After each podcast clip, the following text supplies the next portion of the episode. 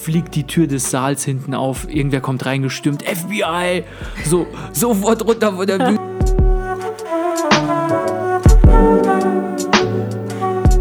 Hallo Olga. Hallo Alex. Wie fühlst du dich heute? Ich fühle mich klasse. Wie fühlst du dich heute? Grün. Hallo und herzlich willkommen zur neuesten Folge des Drachenreiten Podcasts. Heute haben wir uns als Thema ausgesucht das Hochstapler-Syndrom oder wieso du ein Betrüger sein musst. Mhm. Das hört sich jetzt vielleicht etwas abgefahren an, aber kennt ihr dieses Gefühl, wenn ihr euch wie so ein falscher Fuffi fühlt, wie so ein Hochstapler? Also ihr müsst vielleicht irgendwo einen Vortrag halten oder eine Präsentation halten oder irgendetwas in dieser Art. Und ihr steht da und ihr seid ganz nervös und irgendwie die Handflächen sind ganz schwitzig und ihr macht euren Vortrag und denkt euch so, sag mal, hat da hinten irgendwie in der letzten Reihe gerade einer schäbig gegrinst? Und dann, okay, ich mache jetzt einfach weiter. Und dann erzählt ihr weiter euren Kram und dann, ja, Moment mal, da tuscheln doch zwei in der dritten Reihe. Das gibt's doch nicht. Die lachen sich bestimmt total tot über meinen Vortrag. Habe ich jetzt irgendwas Falsches erzählt? Habe ich irgendwie nicht richtig recherchiert? Habe ich irgendwie äh, etwas erzählt, was überhaupt nicht die Wahrheit ist, was nicht stimmt, was total falsch ist? Muss ich mich jetzt hier in Grund und Boden schämen? Und dann fahrt ihr halt einfach fort und denkt euch so, ihr werdet immer nervöser und habt halt immer weniger Selbstvertrauen. Irgendwann denkt ihr euch, gleich fliegt die Tür des Saals hinten auf, irgendwer kommt reingestürmt, FBI, so, sofort runter von der Bühne, wer hat überhaupt, überhaupt die Erlaubnis gegeben, da einen Vortrag zu halten und irgendeinen Blödsinn zu erzählen, so, äh, du bist ja überhaupt nicht berechtigt und überhaupt nicht qualifiziert, komm da sofort runter, du bist ein Betrüger, Hochstapler. Und äh, ja, über dieses Gefühl, wer das kennt, äh, kann sich damit vielleicht identifizieren oder das nachvollziehen. Ähm, das hat einen Namen, das ist dieses Hochstapler-Syndrom oder im Englischen auch Imposter-Syndrom. Ähm, und äh, das scheint relativ geläufig zu sein. Ich fand das total interessant, als du mir das das erste Mal äh, gesagt hattest, äh, dass es so etwas überhaupt gibt dass es dafür einen Namen gibt, für dieses Gefühl, was wir ja alle irgendwie so ein bisschen kennen. Der eine mehr, der andere weniger. Ähm, ich fand das total interessant, dass auch tatsächlich ziemlich viele Menschen, ich sag's mal so, darunter leiden, dieses Gefühl zu haben oder äh, mhm. äh, dass einen diese Sache so verfolgt, dass man sich irgendwie nie so ganz äh, hundertprozentig äh, vorkommt und sich denkt, na, da sind da vielleicht noch ein paar Wissenslücken oder weiß nicht, ob das jetzt, also dass man vielleicht so ein bisschen an sich selber zweifelt und so weiter. Und ähm, das, ich fand das einfach interessant, als du das äh, vorgestellt hattest, dass es dafür tatsächlich einen offiziellen Namen gibt. Mhm. Ja, genau. Und ähm, ja, ich konnte mich auf jeden Fall, als ich davon das erste Mal gelesen habe, von diesem Hochstapler-Syndrom oder Imposter-Syndrom, ähm, konnte ich mich direkt damit identifizieren, weil ich kenne das. Also ich habe das auch ab und zu. Und ähm, ich denke mir halt so interessant, dass es auch andere Leute gibt, die sowas haben, weil oft ist es ja so, man denkt sich ja irgendwie, ja, keine Ahnung, man lebt so in seinem Kopf und man mhm. lebt sein Leben und denkt sich so, ja, ich weiß nicht, ob andere Leute das nachvollziehen können, was ich hier so habe, aber dann irgendwie von anderen Leuten zu lesen, ähm, die man selbst so vielleicht für sich als Vorbilder hat, irgendwelche Blogger, denen ich zum Beispiel folge, zu lesen, wie sie sich dann outen, in Anführungsstrichen, mhm. weil ich mhm. glaube, das ist halt ein Thema, worüber nicht sehr gerne geredet wird, ja. weil es wird ja propagiert propagiert, so, ja, du musst Selbstbewusstsein haben, du musst da selbstbewusst mhm. auftreten, mhm. so, als ob dir der, so, du musst da reinkommen in den Raum, als ob dir der Raum gehört, als ja. ob dir die Bude gehört und mhm. immer schön Kopf hoch, Brust raus und so weiter, Schulter nach hinten. Und es wird, glaube ich, es gibt Leute, die diese diesen Auftritt wahren und die so aussehen, mhm. als ob sie es voll drauf haben, alles ist im Griff, aber was in ihnen drinne vorgeht, das weißt du halt einfach nicht. Und dann über jemanden zu lesen, wo du dir denkst, mhm. der ist doch ein absoluter Experte auf seinem Gebiet, das ist der Hammer Keynote Speaker, der haut alles raus, mhm. super selbstbewusst und dann zu lesen, was in ihm drinne vorgeht, was er für Ängste ausstehen muss, mhm. dass irgendwie andere Leute die bessere Experten sind als er, weil, sagen wir mal ehrlich, es gibt immer bessere Experten als du, egal mhm. wie gut du ein Thema kennst oder kannst. Mhm. Es gibt immer einen, der es besser kennt, besser kann, besser ist, mhm. schneller, wie auch immer. Dann sagen, oh mein Gott, wenn jetzt irgendwie hier in diesem Saal gerade diese Experten drin sind und äh, sich denken, was erzählt er für einen Scheiß, mhm. halt welche Ängste diese Leute ausstehen. Ja, es ist interessant, äh, von Erfahrungsberichten zu lesen. Ne? Aber ähm, ich fand das auch ganz interessant, einmal kurz darauf einzugehen, wie man einen Experten überhaupt definiert und was ein Experte überhaupt sein kann. Denn ich bin der Meinung, ein, der wahre Experte, der, der richtige Experte ist derjenige, der auch sagen kann, ich weiß nicht alles ähm, und auch sagen kann, du, an dieser Stelle kann ich dir jetzt gerade nicht weiterhelfen, aber wir können gemeinsam irgendwie etwas ausprobieren oder so. Das erste Mal hatte ich ähm, die Idee bekommen, als ich einen YouTube-Kanal mir angeguckt habe, Dr. Mike. Ähm, das ist tatsächlich ein Doktor in Amerika, der ähm, einen TED-Talk darüber gehalten hatte, was äh, Ärzte sozusagen können müssen und so weiter. Also was erwartet wird auch von Ärzten mhm. und was Patienten von Ärzten erwarten. Und ähm, er hatte darüber berichtet, dass ähm, er viele Patienten hatte, die davon ausgegangen sind, dass er jetzt halt die Heilung äh, gibt. Also dass ähm, er das wirklich alles weiß, er total bewandert ist und so weiter und dass halt für das Problem, was der Patient hat, es auf jeden Fall diese eine Lösung doch geben muss. Mhm. Und ähm, die, der. Die nachgewiesen funktioniert, hundertprozentig. Ja, ja, ja. Und der der, es gibt wohl ähm, in dem Bereich auch sehr viele und auch nicht nur in dem Ärztebereich, sondern in allen Branchen, in allen Bereichen so viele in Anführungsstrichen Experten, die bis zu allerletzt behaupten, dass sie alles wissen, dass, das, dass sie total die Experten sind und dass sie wirklich alles herausgefunden haben. Auch Ärzte, so nach dem Motto, ähm, das ist der eine Weg, den ein Patient gehen kann.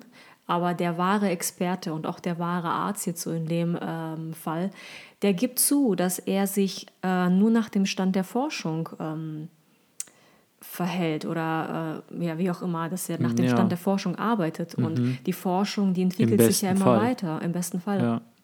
Die Welt entwickelt sich immer weiter und ähm, man selber auch entwickelt sich auch weiter und verändert sich und ändert vielleicht die Sichtweise, weil man mehr Informationen hat.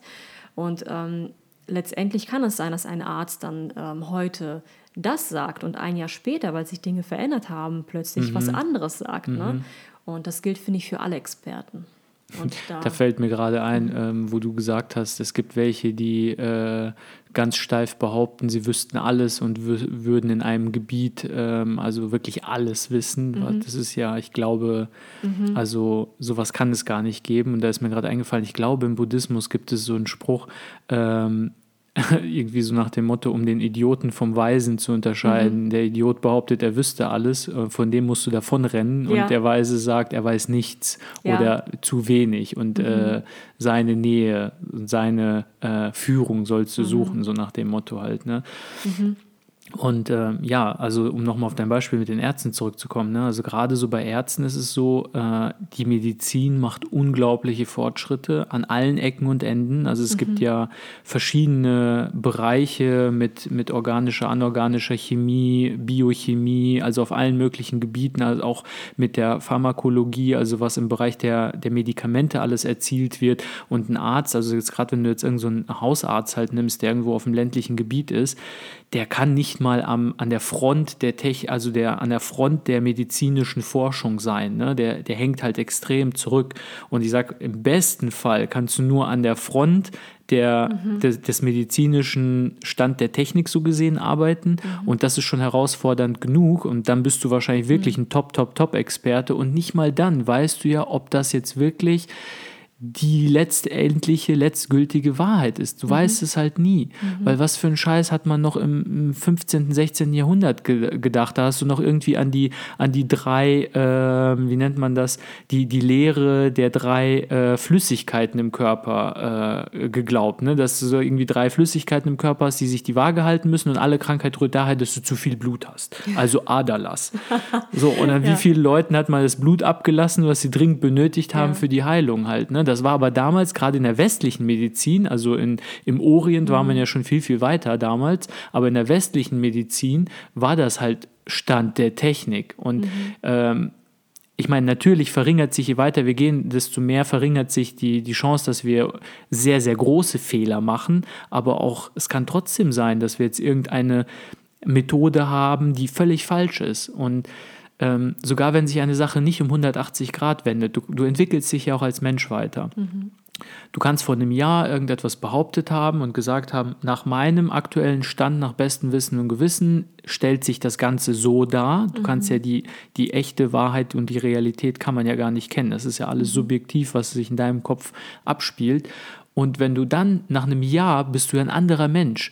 Du hast viel mehr erlebt, du hast viel mehr Erfahrungen gemacht, du hast Dinge gelesen, du hast mit Leuten diskutiert. Und allein wenn du dich mit diesem Thema immer mehr beschäftigst und immer tiefer gräbst, kennst du dich allein schon von dir aus intrinsisch besser darin aus und hast einen besseren Einblick. Und dann sagst du vielleicht, ich war damals vielleicht nicht so falsch, dass ich meine Meinung um 180 Grad ändern muss, aber vielleicht so um 20, 30 Grad. Und das kann schon durchaus eine ganz andere Aussage sein. Mhm. Ja, ähm, bessere Experten sozusagen gibt es immer. Es gibt immer jemanden, der äh, vielleicht ein bisschen mehr vom Kontext weiß als man selber. Ne? Also das ist ja auch etwas, worüber ich vorhin nachgedacht habe. Es ist halt, ähm, es ist unmöglich sozusagen als Experte alles auf einmal zu wissen und den gesamten Kontext einmal zu überblickt zu haben und alle Informationen und Details ähm, gleichzeitig dann ähm, zu kennen. Das ist, das ist unmöglich. Es, es gibt immer irgendjemanden, der einen Bereich besser kennt als man selber. Also ja, da, da gibt es natürlich immer so ein bisschen äh, Entwicklungspotenzial. Das sollte auch meiner Meinung nach gar nicht der Anspruch sein, auf irgendeinem Gebiet jetzt ähm, natürlich, wenn jemand die Ambition hat, irgendwie der weltbeste Molekularbiologe zu werden, falls man sowas überhaupt werden kann, dann ja, super, go for it, mhm. äh, mach deinen Traum wahr. Aber ich glaube letzten Endes, ähm, du kannst es halt nicht werden, weil ich glaube, das ist super, super selten halt, ne? Und ähm, so, um nochmal zu dem Thema Hochstapler-Syndrom mhm. zurückzukommen, mhm. in Verbindung mit, ich habe ja am Anfang gesagt, warum du ein Betrüger sein musst. Mhm. Ähm, es ist ja ein Gefühl, dieses, äh, man fühlt sich wie ein Betrüger, nicht, dass man ein Betrüger ist im, im wahren, im wörtlichen Sinne, sondern ich habe eher das Gefühl, dass dieses Gefühl des sich ähm, als nicht hinlänglich zu fühlen, sich nicht ähm, ausreichend ähm, mit Wissen ausgestattet zu fühlen. Das ist so, ein, so eine Art Fluchtmechanismus. Also es gibt Dinge, die fallen, die sind schwer. Also alles, was man lernen kann, was man tun kann, was Wert hat, was von Wert ist für einen selber und für die Gesellschaft, ist schwer. Das ist mhm. davon von bin ich überzeugt. Das ist meine Überzeugung. Mhm. Ähm, nichts, was irgendwie wirklich wertvoll ist, äh, kommt einem leicht oder wird einem geschenkt. Mhm.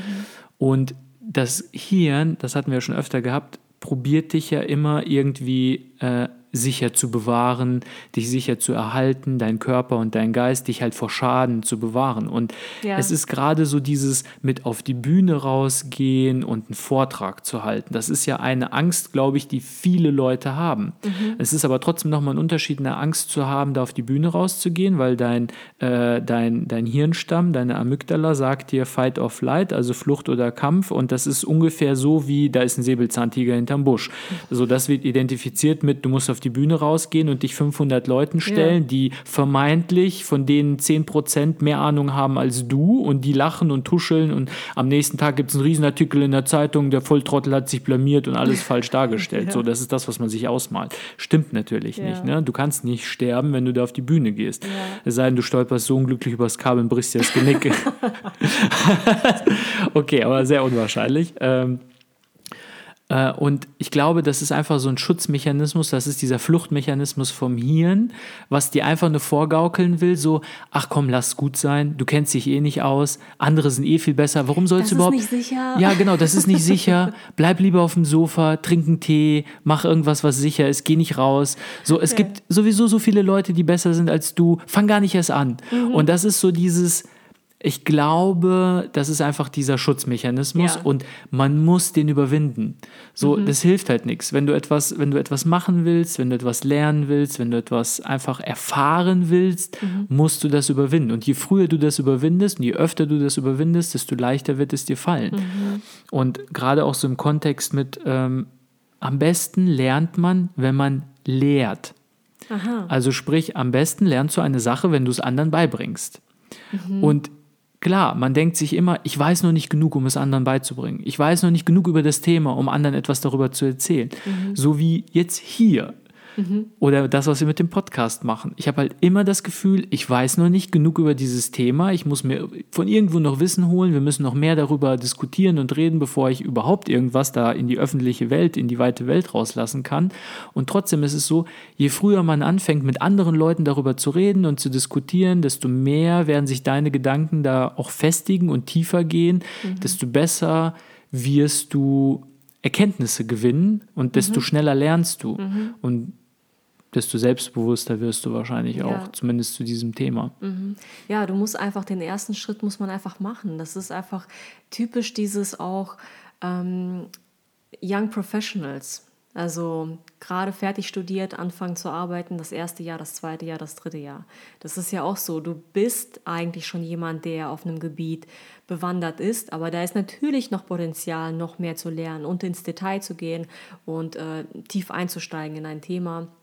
Und überhaupt, also selbst wenn das, wenn ich das jetzt mal nicht damit vergleiche, sondern ähm, einfach mit einer Sache anzufangen, finde ich, äh, ist es wichtig, einfach erstmal anzufangen und zu testen und dann weiter, weiterzumachen und weiter zu testen und sich zu unterhalten und mehr Eindruck zu gewinnen und noch mehr. Also so lernt man, finde ich, am besten, indem man einfach macht. Habe ich das vielleicht auch Ja, schon mal in genau. einem anderen Ja, äh, ähm. Podcast vielleicht schon mal gesagt. Man muss machen, erst dann lernt man so richtig. Man kann booksmart sein, man kann Bücher lesen ohne Ende, aber erst dann, wenn du lebst und wenn du das machst und wenn du tatsächlich mit Leuten redest, mit Leuten interagierst, Leuten etwas beibringst, wenn du das möchtest, ne, wenn es jetzt darum geht, ne, ähm, Vorträge hältst, etc., was auch immer es ist, erst dann, wenn du es tust, kommst du weiter. Erst dann. Ja, das ist im Grunde genommen dieses, was du gerade gesagt hast, der Unterschied zwischen Booksmart und Street Smart. Ne? Also du kannst Mhm. halt tausend Bücher lesen oder du kannst halt einfach mal raus auf die Straße gehen und die Dinge anwenden. Ne? Ja, anwenden ist nun mal Ja, was anderes als Genau. einfach nur zu Ja, lesen. und es, ne? es heißt ja auch, nur angewendetes Wissen ist echtes Wissen. Ne? Mhm. Also es, ich sag mal, rein objektiv können zwei Leute genau das gleiche wissen, aber Mhm. der eine, also auf der Oberfläche, aber der eine hat sich über dieses Wissen vielleicht sehr oft Gedanken gemacht und es aus allen möglichen Perspektiven beleuchtet und es in seinem Alltag angewendet, es benutzt. Mhm. Ähm, von daher kann er auch einfach mehr oder hat mehr davon als derjenige, der es vielleicht einfach nur irgendwo einmal gelesen hat und dann, ah ja, okay, interessant, aber ich muss mich jetzt mit anderen Dingen beschäftigen oder mir über andere Dinge Gedanken machen. Ja, genau.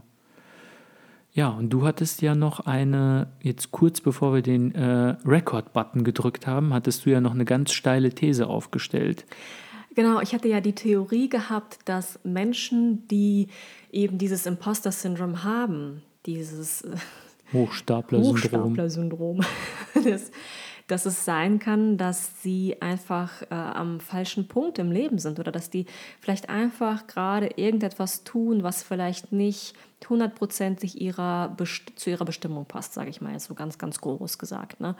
Ähm, aber da hattest du ja auch gute Gegenargumente gehabt, dass das ja so nicht unbedingt nicht, nicht ganz passt, äh, die Theorie. Ähm, willst du Ja, das kurz, äh, mhm, ja ähm, ich weiß nicht, ob ich das jetzt Gegenargument nennen würde, aber es ist halt einfach nur ein Beispiel gewesen. Ich fand die Theorie insgesamt interessant zu sagen, ja, Hochstapler-Syndrom haben vielleicht nur Leute, die irgendwie gerade etwas machen, wo sie falsch drin sind. Also es ist nicht, nicht ihre Bestimmung so gesehen. Es ist nicht das, wofür sie bestimmt sind, es zu tun. Ähm, und dann dachte ich mir aber gerade die Leute, von denen ich gelesen habe, die das haben, also so ein bisschen meine Mentoren, äh, Ido Idole könnte man sagen, also Ja. sie wissen nicht, dass sie meine Mentoren sind, ähm, gerade bei denen bin ich mir ziemlich sicher, weil sie das auch seit Jahren machen und sehr gut machen, die sind genau richtig an dem Ort, wo sie sind. Und sie beschreiben trotzdem dieses Phänomen. Und sie beschreiben es aber nicht so, dass sie sagen, ich fühle mich unglücklich mit dem, was ich mache und überhaupt, ich bin der totale Versager und ich habe hier jetzt äh, euch die ganze Zeit irgendwie angelogen und tue jetzt hier nur so, habe irgendwas rumgefaked ähm, und verkaufe euch irgendwie Blödsinn. Ähm, sondern die sind schon richtig an der Stelle, an der sie sind. Das ist ihre Bestimmung. Das ist das, wozu sie, ich sag mal, geboren wurden, es zu machen. Und sie machen es total klasse. Aber sie haben halt einfach diese Erfahrung. Vielleicht ist das ja auch, wir haben ja auch so davor ein bisschen darüber geredet, so du hast das ja gar nicht. Dieses im, oder Eher du, du selten, spürst das eher ja. selten. Du kannst das nicht so sehr nachvollziehen und ich hatte das ja schon öfter mal gehabt. Und das hatte auch nicht unbedingt damit zu tun, dass ich mich jetzt irgendwie da so falsch am Platz gefühlt habe oder dass es nicht das Richtige ist. Ich glaube, das ist halt einfach so eine, wie gesagt, das ist so dieser Mech Schutzmechanismus vom Hirn. Und da sind die, die Barrieren wahrscheinlich von Mensch zu Mensch unterschiedlich, wie hoch da diese Schmerzgrenze ist, wann das einsetzt halt. Ne? Ja, ich glaube ich glaub auch, dass das sehr typabhängig ist, dass nur bestimmte Typen dazu neigen, ähm, das zu haben.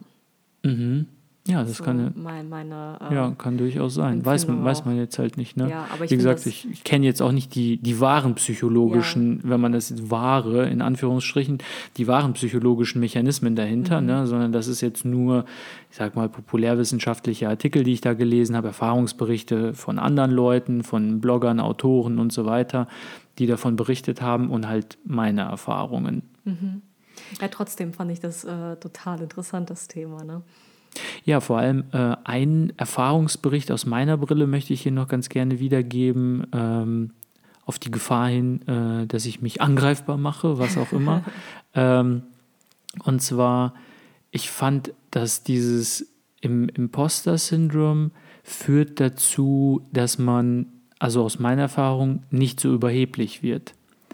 Und es kann natürlich Selbstbewusstsein ist wichtig, man sollte Selbstbewusstsein entwickeln, aber ich finde, es ist auch ganz wichtig, dass man im Leben nicht zu sehr abhebt im Sinne von, man sollte schon etwas demütig und bescheiden bleiben, nicht in dem Sinne, dass man halt immer den Kopf senkt und Ja. zu allem Ja und Amen sagt und sich einen aufdrücken lässt, sondern einfach, dass man gegenüber dem Leben bescheiden bleibt und auch seine Mitmenschen ähm, als ich sag mal, auch die Experten wahrnimmt, die sie auch sind. Ne? Ja. Man hat niemals die Weisheit mit Löffeln gefressen, man ist nicht der Weisheit letzter Schluss.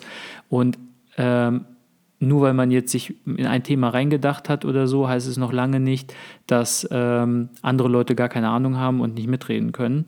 Und zwar ähm, hatte ich diese Erfahrung gehabt, und zwar noch vielleicht ein Spruch vorher. Ähm, ich glaube, Mike Tyson war das. Ich bin mir jetzt nicht sicher, ob ich den Spruch hinkriege. Mike Tyson hat irgendwie gesagt, so, wenn du nicht bescheiden bist, dann wird das Leben dich bescheiden machen. Und zwar, er war ja im Boxring der absolute Überflieger, bis er dann irgendwann, ich weiß nicht, ob das gegen Evander Holyfield damals äh, der Skandal mit dem Ohrenbeißen war, ähm, er meinte so, äh, also im Englischen so nach dem Motto, if you are not humble, life will humble you fast. Ja. So nach dem Motto, das geht dann ganz schnell. Und bei mir war dieses Erlebnis mit, ähm, ja, ich war in der Schule immer ganz gut, gerade die naturwissenschaftlichen Fächer. Ich habe immer gewusst, ich will ein ingenieurstechnisches Fach studieren. Was machst du da? Nur das Beste ist gut genug. Ich gehe zur RWTH Aachen, Elite-Universität. Ich will Luft- und Raumfahrttechnik studieren.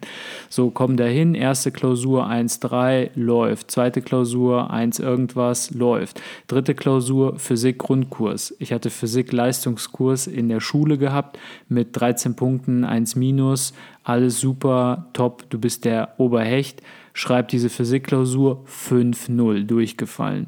Ich habe in meinem Leben noch nie vorher eine 5 geschrieben. Das war für mich ein zerstörerisches Ereignis, wo ich mir gedacht habe, also es ist wirklich so, man, das war wie Boden unter den Füßen weggezogen. Realität. Und davor war ich halt high, fly high, also fly high, was auch immer, über den Wolken geschwebt, vor Selbstbewusstsein gestrotzt. Und dieser eine Moment hat mich aber sowas von knallhart auf den Boden zurückgeholt, ganz nach Mike Tyson. So, das Leben wird dir schon Demut zeigen und es dir beibringen. Und ich glaube, es war auch einfach nur zu diesem Zeitpunkt damals bitter nötig. Also ich habe es gebraucht, diese Erfahrung einmal gemacht zu haben. Es war so ein Wink mit dem Zaunfall vom Leben, so hallo. Ähm, äh, sieh mal zu, dass du hier dich ein bisschen auch hinsetzt und nicht irgendwie der Meinung bist, Ja. dass du hier alles weißt und kannst. Ja. Und ich habe schon das Gefühl, dass ähm, ich weiß jetzt leider nicht so, ob ich das vorher auch hatte, dieses Hochstapler-Syndrom, aber so seitdem weiß ich zumindest aktiv, dass ich das mal ab und zu habe und ich finde das eigentlich auch ganz gut. Ja, ähm, während du das so erzählt hattest, äh, ist mir auch so dieser Gedanke gekommen, dann ist man nach meinen Maßstäben, was ich ja vorhin erzählt hatte, der hat auch der eigentliche Experte, der, der sagt, der weiß nicht alles, der, der sagt, ich weiß schon einiges. Ich habe viel vielleicht Erfahrung auf einem gewissen Gebiet, aber ich bin mir, also ich, ich gebe auch zu, dass es ähm, vielleicht Leute gibt, die auf andere, also die auf dem Gebiet vielleicht noch ein bisschen besser bewandert sind als man selber und dass man nicht mal nicht alles weiß. Das ist mhm. ja auch der Moment, den du jetzt gerade beschrieben hattest, ne? so ähm, das Humble sein. Genau, ja. Humble. Ich finde komischerweise, ich glaube, die offizielle Übersetzung aus dem Englischen von Humble ist Demut, glaube ich. Ich finde das Wort Demut, aber ich habe irgendwie einen Hänger damit. Demut mhm, ist ja, für mich irgendwie ja. so sehr, sehr, sehr negativ konnotiert. Mhm. Ähm, aber so halt Bescheidenheit. Respekt, mhm. gesunder Respekt gegenüber dem Leben und den Mitmenschen. Ja. So kann man es vielleicht am besten beschreiben. Ja, okay. Dann schreibt uns gerne auf unserer Webseite, ähm, ob ihr schon Situationen hattet, äh, so die das Gefühl bei euch ausgelöst haben. Ne? Genau. Hattet ihr schon mal dieses Hochstapler-Syndrom? Würde uns auf jeden Fall sehr interessieren. Genau, und schreibt uns auch gerne, wie ihr diesen Podcast findet. Ähm, ihr könnt uns auch gerne raten auf der App, äh, von der aus ihr das vielleicht ähm, zuhört. Da, das würde uns sehr, sehr freuen, wenn ihr einfach ähm, da so ein bisschen Feedback geben könntet. Auf jeden Fall. Ansonsten freuen wir uns auf euch beim nächsten Mal und bis dahin habt eine schöne Woche. Bis dann. Ciao.